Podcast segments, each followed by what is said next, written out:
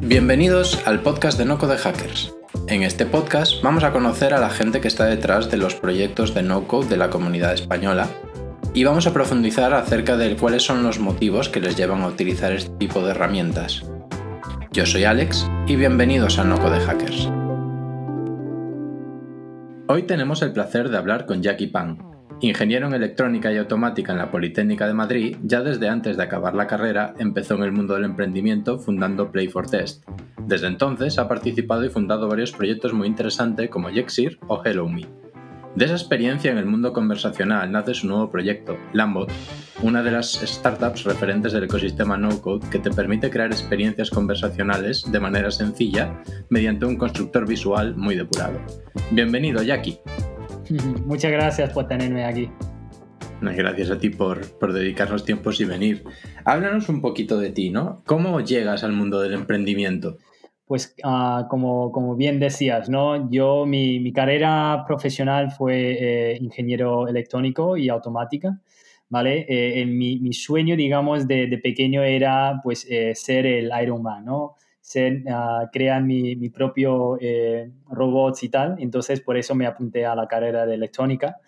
Pero luego, eh, cuando, cuando estaba estudiando la carrera, ¿vale? Em, alguien me, creo que fue mi, mi, tío, me regaló un libro, ¿vale? Que se llama Padre Rico, Padre Pobre, ¿no? Y de Robert Kiyosaki, ¿vale? Un libro tremendo y muy recomendable. El libro tiene como el poder, ¿no? Un, poder mágico que eh, como que te cambia totalmente tu, visión, ¿no? ¿Vale? Yo hasta, pues, eh, leer ese libro, ¿vale? Mi, familia siempre me, me educaba, ¿no? Y me, decía que, oye, tienes que trabajar, tienes que estudiar mucho, trabajar duro y, luego entrar en una empresa vas a tener, pues, eh, un, trabajo muy estable y, bien, ¿no? ¿Vale? Mientras que el, el libro, al final, ¿vale? Lo que te enseña es ¿no? Eh, controla tu propio destino, ¿no? Ser empresario, ser emprendedor, ¿vale? Y, montar tu, propia empresa, ¿no? ¿Vale? Y, eso de alguna forma me, arrastró, ¿no? Hacia el lado oscuro de, montar mis propias eh, startups, ¿vale? Ah, empecé, pues, al principio eh, bastante en el mundillo de, videojuegos, ¿no? Que, en ese momento cuando empecé dije, ¿qué era lo que me, me, gustaba? ¿no? Pues videojuegos. Pues me encanta jugar y, voy a apostar por, por mi, por mi ah, afición, ¿no? Pues eh, resulta que al final, ¿vale? Eh, hacía de todo menos jugar videojuegos, ¿no? y era lo, lo, curioso. Cuando, cuando conviertes tu, tu hobby, ¿no? En, en, tu trabajo, pues cambia la cosa y, la verdad no, no, era tan divertido como me, como me imaginaba, ¿vale? Eh, nosotros en ese momento teníamos una plataforma, ¿vale? que conectamos ¿no? jugadores con, con, estudios como King, como Ubisoft, para eh, de alguna forma testear sus juegos antes del lanzamiento. ¿vale? Teníamos eh, algo de financiación y tal y empezamos a operar, ¿no? Pero eh, el problema es que no encontramos nuestro encaje de producto-mercado, ¿vale? Y, y, la verdad, al final tuvimos que pues, cerrar la empresa, ¿no? y, y, fue una experiencia bastante, bastante dura, ¿vale? a partir de ahí, pues, em, aparte de, pues, de, las hostias y de los aprendizajes que, he sacado, ¿vale? Pues conocí a varios eh, fundadores, ¿no? Em, que cada uno estaban en una empresa, en una startup diferente, ¿vale? Eh, pero coincidimos en la misma aceleradora de, startups y decidimos de alguna forma, pues, unirnos de nuevo como, como si fuéramos los Avengers, ¿no? Para luchar contra el mundo, ¿vale? Y entonces ahí nos lanzamos eh, de nuevo. Al campo. Y, ahí fue eh, cuando nos sentamos más en el mundillo de, de, los asistentes conversacionales, ¿vale? Al principio queríamos hacer un modelo más orientado al consumidor final, ¿vale? Que era eh, lo que llamamos Jexit, ¿no? Jexit, eh, que, nadie lo, pillaba, pero es la combinación de Yes Master, ¿no? Como que queríamos una especie de mayordomo virtual, ¿vale? y, y, la cosa fue bastante fue bastante bien al principio y entonces tuvimos mucha demanda de gente pidiéndonos cualquier tipo de cosa, ¿no? Que era también la, la propuesta valor, que a través de un número de WhatsApp nos puedes llegar a pedir eh, pues lo que quieras, ¿no? y, salía cosas súper chulas como gente buscando la felicidad o no quiere que, le digamos la verdad, pues cosas así, ¿vale? Y cada día, pues eh, experiencias súper chulas. Yo cuando iba de fiesta tenía así anécdotas sin, sin parar, ¿no? La gente le, le bastante. a partir de ahí lo que nos dimos cuenta es que nuestro modelo, ¿vale? Eh, a nivel de experiencia de final ¿no? para los eh, consumidores estaba increíble. De hecho, tenemos un montón de engagement y la gente no paraba de, de hablar con nosotros y, usar el servicio. ¿Vale? Pero a nivel modelo económico era muy poco escalable porque nosotros básicamente actuamos como un intermediario, ¿no? Y tenemos que, pues, eh, ¿vale? Si la gente nos pide un hotel o si nos piden comida para su casa, pues ir a Just Eat o ir a Booking y se lo gestionamos, ¿vale? Y luego cogemos una, mini comisión de cada cosa, ¿no? ¿Vale? Entonces eso hace que necesitamos un volumen muy alto, ¿vale? De pedidos para poder rentabilizar todo esto, ¿vale? Eh, y, en mitad de esto, pues empezamos a introducir mucha tecnología en nuestro, en nuestro proceso, pues eh, para facilitar nuestra operativa, ¿no? Pero al final resulta que, eh, pues el modelo económico no era viable, pero la tecnología, ¿no? Que hemos montado era súper robusto, ¿vale? Y ah, em, al principio empezábamos a compartir, ¿no? lo que hacemos con, con gente de nuestro círculo cercano, con nuestros amigos de startups y, a todos les flipaba de entrada las historias que les contaba, ¿vale? Pero luego también el modelo operativo de, oye, ¿cómo sois capaz de hablar con 10.000 personas cada día y cómo lo hacéis, ¿vale? Con un equipo de 10 becarios, ¿no? que era, lo que teníamos ahí, ¿no? Pues eh, le decimos que, oye, usamos un sistema que automatiza toda la gestión, ¿no? Y lo que hace que seamos súper eficientes y tal. Y la gente se flipaba con, con, lo, que, con lo que hacemos. Y entonces un día se, se nos encendió la bombilla de, oye, ¿por qué no, ¿vale? Eh, externalizamos esta tecnología que hemos hecho, ¿vale? Y se lo vendamos a otras empresas. Porque el problema que tenemos es que actuamos como intermediario y nuestro margen es muy bajo. Pero si las empresas vendieran sus propios servicios y productos y hablan con sus propios clientes, ellos podían perfectamente hacer que esto funcione, ¿no? ¿Vale? Y entonces de ahí nos dimos el salto hacia, pues, eh, Hello Umi, ¿vale?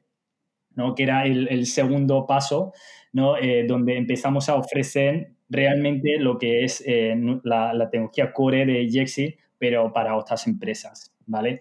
¿No? y poco a poco, ¿vale? vamos empezando a venderlo y al principio éramos pues como una especie de chat, ¿no? En una esquina de la web como si fuera Zendesk o como si fuera Intercom, que lo, que lo ves típicamente ¿no? cuando navegas, ¿vale? Pero con la salvedad de que toda la experiencia está automatizada. Y eso estamos hablando de hace casi todavía tres años, ¿vale? Cuando pues ni Intercom, ni Zendesk, ni nadie del, del mundo de, de, los chats eh, empezaba a ofrecer soluciones de, de asistentes o, o de, de, bots, ¿no? ¿Vale? Y, hubo un día, ¿vale? Que uno de nuestros ingenieros, ¿no? Se le, se le fue la cabeza, ¿vale? Entonces hizo un bug dentro del, del, programa de tal manera que en cuanto alguien entra en una web que tiene Lambot, ¿vale? En lugar de ver el chat en la esquina, se le veía el chat como toda la web, ¿no? Y, y se volvía loco, nos llamaban y nos gritaban, decían, oye, ¿qué está pasando? Que, oye, mis clientes eh, no pueden interactuar con mi web, no sé qué, ¿vale? Eso está muy mal, pues enseguida lo arreglamos, ¿vale? Pero eh, después revisando, ¿no? El, eh, el, chat o el histórico, ¿vale? Y los datos, vimos que cuando los clientes solo pudieran, ¿no? Interactuar con el chat de Lambot, el engagement de la web se triplicaba, ¿sabes? Como, que la gente se queda mucho más tiempo en la web y interactúa mucho más si, eh, si le dejas el chat en lugar de una web estándar, ¿no?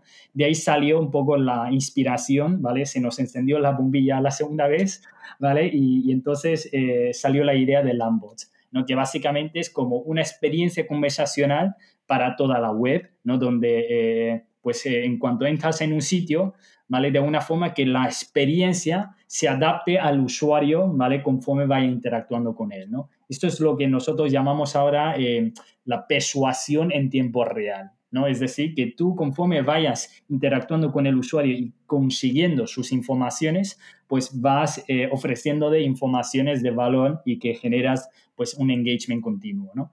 ¿Vale? Uh, ¿qué tiene que ver todo esto con, eh, con el mundillo de no code, ¿vale? Que me he dado cuenta que me he alejado un poco. pues eh, el, tema de no code es que desde el principio, ¿vale? Nosotros teníamos una apuesta muy clara por la usabilidad y por la experiencia de uso, ¿vale? De nuestro producto, ¿vale? Queríamos hacer que sea súper sencillo de gestionar, ¿vale? Eh, y de manera que cualquier, eh, cualquier persona dentro de una empresa, ¿vale? Pueda llegar a construir los flujos automatizados, ¿no? ¿Vale? Ah, además, en ese momento, ¿vale? Nosotros lo que vimos dentro del mercado de los chatbots es que todos los chatbots estaban muy orientados a desarrolladores y había muy poca herramienta, ¿vale? Que realmente permiten a personas no técnicas configurarlo, ¿vale? y, pensamos, oye, si realmente el valor principal de los bots es definir eh, flujo de trabajo que interactúan con los clientes, ¿vale? Quien mejor idea o información tiene de los clientes en realidad son las personas operativas, ¿no? Gente de marketing, gente de ventas, ¿vale?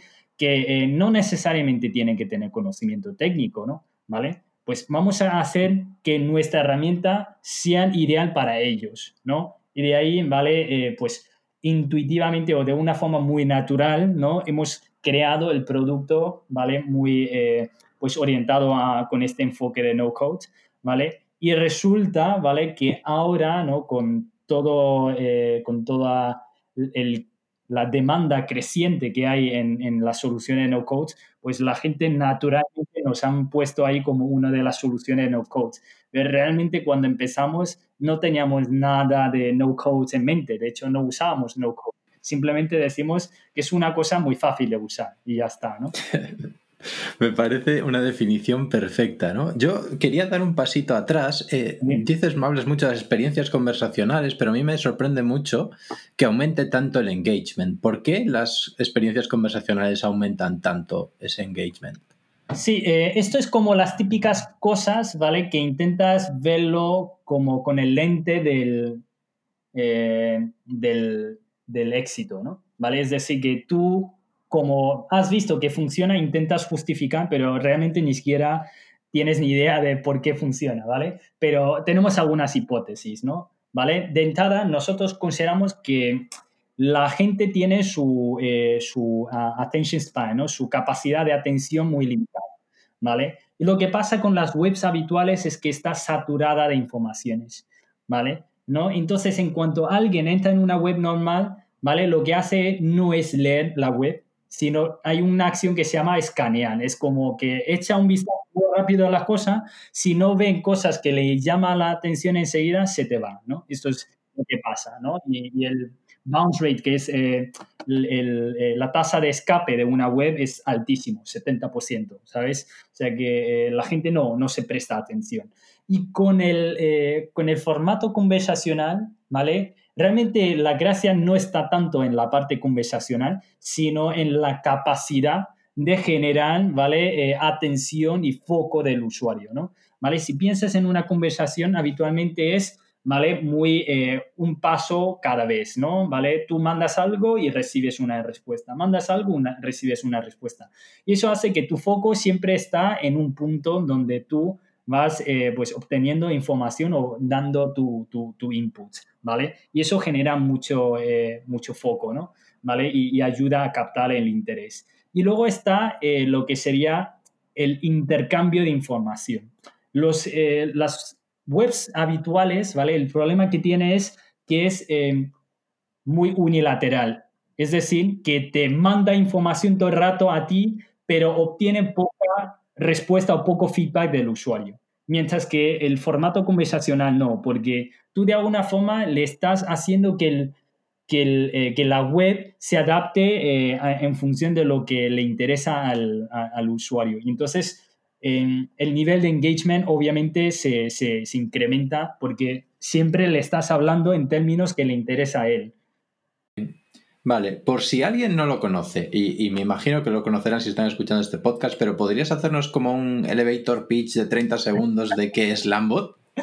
Sí, muy bien, muy bien. Pues eh, solo, solo lo he hecho, la verdad, para, para, inglés, pero intento hacerlo en español, ¿vale? Uh, Lambot es lo que nosotros eh, definimos como una plataforma de eh, automatizar procesos comunicativos, ¿vale? Eh, que conectan ¿no? la empresa con eh, usuarios finales, sea pues sus clientes, sea sus eh, empleados o sea cualquier persona que necesita intercambiar información de manera automática con la empresa. ¿Vale? ¿No? Y todo esto lo hacemos con una herramienta súper fácil, sencilla, ¿vale? y gratuita de usar para que cualquier persona pueda gestionarlo de manera más eficiente. Perfecto. A mí me parece súper interesante el ambos, ¿no? Y, de hecho creas cosas muy rápido y muy sencillo, pero creo que hay mucho desconocimiento y yo el primero en cómo es una buena experiencia conversacional, ¿no? Eh, ¿Podrías darnos un par de claves? Sí, sí, y, puedo estar horas hablando sobre esto, ¿no? Yo creo que la, buena experiencia conversacional o no, ¿vale? Eh, o, mejor dicho, la buena experiencia conversacional es como igual que una buena experiencia de usuario, ¿vale? O sea que parte mucho de las bases eh, principales de, de, la, UX, ¿no? De la experiencia de usuario, ¿vale? Entonces, para mí, dentro de la experiencia de usuario hay, hay como cuatro puntos muy claves, ¿no? Que, tienes que, entender y, y, gestionarlo bien. Yo lo llamo la regla de los cuatro Cs. ¿Vale? Para una hemotécnica que, he usado yo, ¿no? ¿Vale? En el centro está el customer, la C de customer, ¿vale? ¿No? Que es quién es tu cliente que tienes que intentar, ¿vale? Pues eh, ofrecerle eh, informaciones o ofrecerle a un tipo de servicio o producto, ¿no? ¿Vale? Luego está el contenido que le tienes que ofrecer a él, que ese contenido, ¿vale? La segunda C, ¿vale? Puede ser, eh, pues, tanto un servicio como un producto, pero tienen que estar muy pensado para el cliente, ¿no? ¿Vale? Luego está el contexto, ¿vale? Context, ¿no? El contexto de en qué, eh, en qué se sitúa el cliente, ¿no? ¿Está él trabajando? Pues probablemente no le tienes que molestar para cosas personales. Si está en casa divirtiendo, pues probablemente no le tienes que distraer con cosas de negocio, ¿vale? ¿No? Todo el contexto que se encuentra él, ¿vale? Marca mucho, ¿vale? Eh, la susceptibilidad de eh, no recibir tu respuesta o no. ¿Sí? ¿Vale? Hay un libro muy bueno que habla sobre el tema de cómo fijar o prefijar el contexto, que se llama Persuasion de Robert Cardini, ¿vale? Un gurú del mundo de persuasiones, ¿no? ¿Vale? Y, muy recomendable. Y finalmente está la última C, tenemos, repito, ¿eh? Customer, ¿vale? Eh, con content, context y el último, ¿vale? Eh, canal, ¿no? Eh, afortunadamente todo se, asocia con las mismas letras de, así que me, vale, ¿no? ¿Vale? Entonces, el canal es cómo vas a conectar con él, ¿no? Eh, vía, pues, eh, no sé, email, vía la web, vía la aplicación, vía WhatsApp, vía lo que sea, ¿vale? Que te permite llegar a él de manera más conveniente para él, ¿no? Para el usuario, ¿vale? Entonces, el resto sería, ¿vale? Definir un poco eh, el alineamiento entre esos cuatro elementos, ¿no? Para que cuando esos cuatro elementos están bien alineados, pues podemos decir que tienes una experiencia sin fricción, que es lo que llamo frictionless customer experience, ¿vale? Ahora quiero retomar un poquito el mundo del no-code y, teniendo a ti, que eres una de las personas que más activa está en este mundillo del no-code, pero que precisamente tú eres el primero que defiende que es, que es una buena experiencia de usuario, ¿por qué crees que se está produciendo esta explosión ahora del término no-code y del movimiento en general? Sí, buena, buena pregunta. Yo creo que es, eh, que no hay un único motivo, sino que es la acumulación de diferentes factores ¿vale? Que hacen que ahora de repente no code está como mucho más puesta, ¿no? ¿Vale? Hay diferentes motivos, ¿no? La primera es, yo creo que la aparición de una serie de eh, herramientas no code, ¿vale? Que ha de alguna forma, ¿no? Eh, eh, hecho, ¿vale? que la gente pensase no code como un, estándar, ¿no? Y, esas herramientas serían, ¿no? Webflow para creación de webs o aplicaciones eh, webs. Uh, Zapier, ¿no? Para conexión y automatizaciones de, eh, de, sistemas. Airtable para configuración de base de datos, ¿no? Eh, Notion para gestión de, de, notas y wikis. Lambos, ¿no? Para creación de experiencias conversacionales, ¿vale? siempre hay que hacer un poco de publicidad aquí. Y ¿vale? Es lo que propicia, ¿no? Que el mercado empieza a pensar en eso. Pero luego, ¿vale? Está el, el, comportamiento de los propios usuarios, ¿no? Piensa qué es lo que ha, ha, cambiado recientemente. COVID, ¿no? La coronavirus, ¿correcto? ¿Vale? La coronavirus que básicamente lo que ha hecho es forzar o acelerar la digitalización, ¿vale? Tanto a nivel de los consumidores como de las empresas, ¿no? Se dice que eh, COVID, ¿vale? Ha hecho que el e-commerce no creciera en tres semanas o en tres meses lo que hayan hecho en los últimos 30 años. ¿Sabes lo que quiero decir? ¿Vale? Ese es el nivel de, digitalización que estamos eh, empezando a experimentar, ¿no? ¿Vale? Y con, eh, con la suma de ambos, lo que resulta es que hay una eh, explosión, ¿vale? De gente, ¿no? Que antes, ¿vale? Se consideran como gente que no tiene nada que ver con el mundillo de digital o con el mundillo de creación de software, pues ahora a través de esas herramientas es capaz, ¿vale? De eh, sacar el genio que tiene en la cabeza y crear cosas, ¿vale? Que ayuda con la mejora de productividad, ¿no? ¿Vale? Piensa que las herramientas clásicas, ¿vale? De, desarrollo, ¿vale? Son muy orientados a los ingenieros, a los agentes técnica, ¿no? Que en el mundillo, digo, en el mundo solo tenemos un 1% de, de, desarrolladores, ¿sabes? Y eso no sé si son 20 millones o lo que sea, pero piensa en todas las personas creativas, ¿vale? Con conocimiento de negocio y que potencialmente a través de esas herramientas pueden crear, ¿vale? Aplicaciones pues que aportan muchísimo más valor, ¿no? ¿Vale? Y ampliaremos ¿vale? Ese pool de 20 millones de desarrolladores a un pool potencialmente de 300 millones, ¿no? De, personas esas creativas que yo los llamo makers, ¿vale? No hacedores o no sé cómo se dice en, en, español, ¿vale? Pero los makers, ¿no? Es lo, son gente que potencialmente pueden elevar esto y, y supone un cambio de paradigma total, ¿no? Sí, totalmente de acuerdo. Yo creo que una de las claves es precisamente ese ecosistema, ¿no? Eh, tengo esa conversación con un usuario en Lambot, la paso con Zapier a mi base en Airtable y luego la enseño en mi web en, Webflow y es como que se han dado todas esas herramientas que se coordinan muy bien entre sí, ¿no? ¿Y hacia dónde crees que va este movimiento y hacia dónde va, va Lambot? Buena pregunta, ¿no? Em, yo creo que el, tema de no code, ¿vale? Em, está empezando, o sea que todavía estamos en, pañales, ¿no? ¿Vale? Pero eh, ha empezado sobre todo con cosas pues que sean mucho más fáciles de eh, adoptar por parte de las personas no técnicas, ¿no? ¿Vale? Que es lo que yo llamo eh, los casos de uso con, baja, con bajo nivel de complejidad. Pero lo que poco a poco irá pasando es que cada vez, ¿no? Los tipos de cosas o los tipos de procesos, ¿vale? Que, eh, que habitualmente son muy dependientes de los desarrolladores, cada vez más lo van a poder, ¿vale? Eh, delegar en, eh, en, las herramientas de no-code y por lo tanto, ¿vale? Facilitar la gestión por parte de las personas no técnicas, ¿no? ¿Vale? algunos ejemplos podría ser, pues, gestión de, de los datos de pago, ¿vale? ¿no? gestión de la autentificación de usuarios, ¿vale? Que son, digamos, procesos que realmente no forman parte eh, de la propuesta valor core de una empresa, ¿vale? Pero lo necesita cualquier empresa digital. Por lo tanto, ¿vale? Son cosas muy propensos, ¿vale? A ser ¿no? estandarizado y solucionado por parte de las herramientas no code, ¿no? ¿Vale? y, cómo y hacia dónde eh, evoluciona Lambo, ¿no? Que, que es la, la, otra respuesta, la otra pregunta. Em, pues lo que nosotros estamos eh, poniendo como visión es no convertirnos en esa plataforma que puede ser la capa intermedia, ¿vale? Que conecta, ¿no? Eh, los... Em, eh, o sea que en el mundo de, de, las herramientas SaaS realmente consideramos que hay tres capas, ¿vale? La primera capa es la capa de engagement, ¿vale? Que es donde tú recoges información, donde tú compartes información con los clientes.